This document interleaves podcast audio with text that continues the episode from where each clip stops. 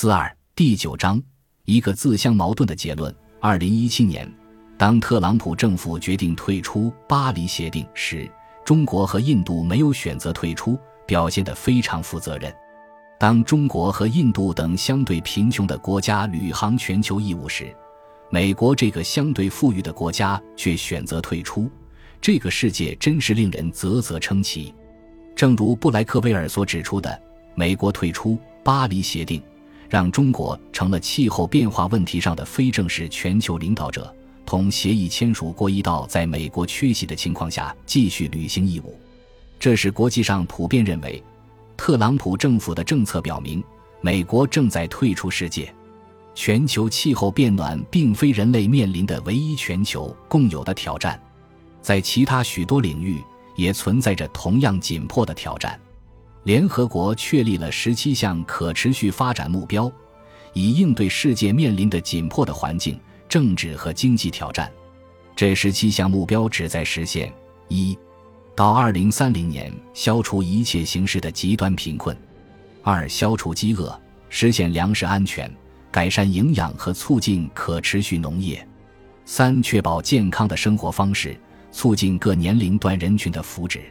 四、确保包容。公平的优质教育，促进全民享有终身学习机会；五、实现性别平等，为所有妇女、女童赋权；六、确保为所有人提供并以可持续方式管理水和卫生设施；七、确保人人获得可负担、可靠和可持续的现代能源；八、促进持久、包容、可持续的经济增长，实现充分和生产性就业。确保人人有体面的工作，九建设有风险抵御能力的基础设施，促进包容的可持续工业，并推动创新；十减少国家内部和国家之间的不平等；十一建设包容、安全、有风险抵御能力和可持续的城市与人类住区；十二确保可持续消费和生产模式；十三采取紧急行动应对气候变化及其影响。十四、保护和可持续利用海洋及海洋资源，以促进可持续发展。十五、保护、恢复和促进可持续利用陆地生态系统以及可持续森林管理，防止荒漠化，制止和扭转土地退化现象，遏制生物多样性的丧失。十六、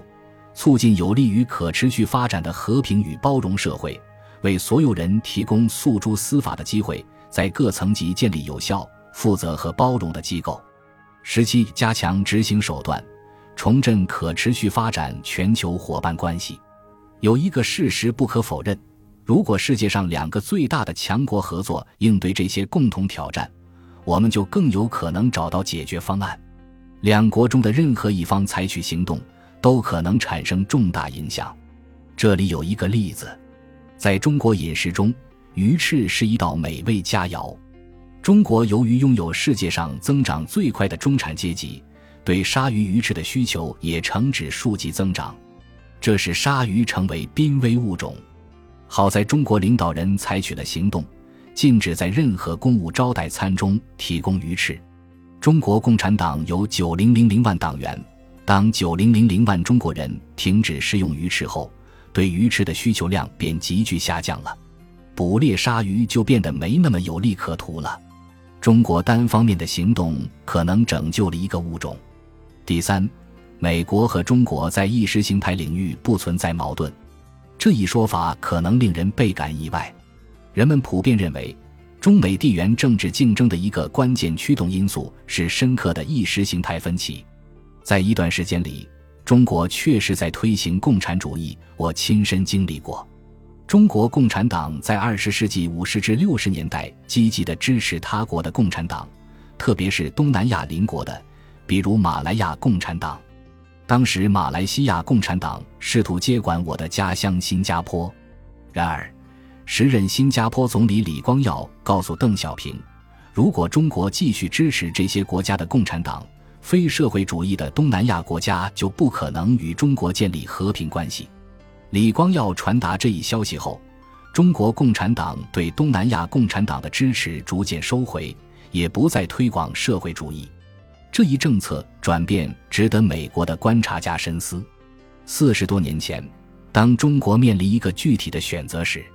他选择了促进国家利益，放弃了在全球推广社会主义的意识形态。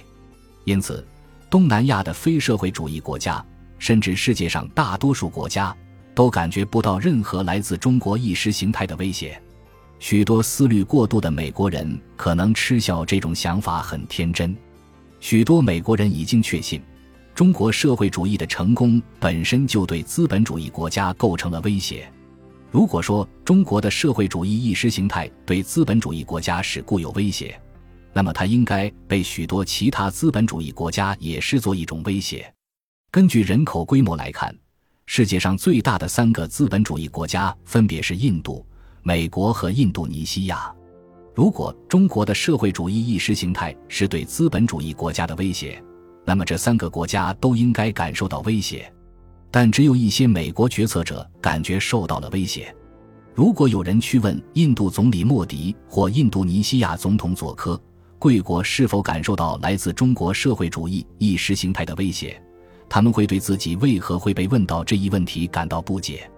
印度和印度尼西亚在地理上比美国离中国更近，他们与中国的联系也更多，所以很了解中国。虽然中国的崛起是他们共同关注的问题，但他们并不关心中国的社会主义意识形态。他们看不出中国领导人有丝毫输出或推广社会主义的愿望或努力。在这方面，中国共产党的态度和行为与苏联共产党恰好相反。遗憾的是，即便中国共产党的态度和行为与苏联共产党截然相反。许多美国思想家仍不假思索地把他们昔日对苏联共产党行为的假设转移到中国共产党身上，这么做是危险的。中国共产党的治理能力和适应能力都远超苏联共产党，而且有一点不同于苏联共产党，那就是其没有很快消失的危险。在二零一九年香格里拉对话会上，新加坡总理李显龙表示，冷战结束时。苏联和东欧国家僵化的计划经济，在巨大的国防开支的压力下彻底崩溃。即便如此，这也用了四十年时间。中国经济充满活力，不太可能以同样的方式崩溃。为什么中国共产党更具备适应力？因为它跟苏联共产党不同，它不是乘着意识形态的浪潮，而是顺应文明复兴的潮流。中华文明已经证实自身是历史上最强大。最具韧性的文明之一，许多美国战略思想家都认识到第二次世界大战中致使日军占领新加坡的战略失误。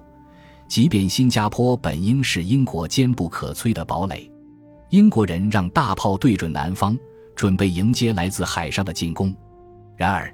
日本军队却骑着自行车从北方赶来。新加坡的失守已经成为教科书般的案例。述说着战略思维是如何犯下错误的。美国的战略思想家在盯着中国是一个社会主义国家的事实时，同样是在犯一个类似的错误。中国的社会主义不会对美国造成威胁，相反，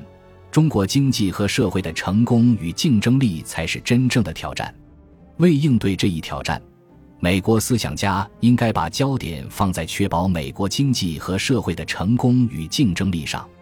有趣的是，乔治·凯南在以 X 先生为笔名的著名文章中，也强调了一个强大的美国国内社会的重要性。他用了美国人应该注意的两个关键短语：同冷战时期一样，即将发生的地缘政治竞争的结果，将取决于美国的精神活力，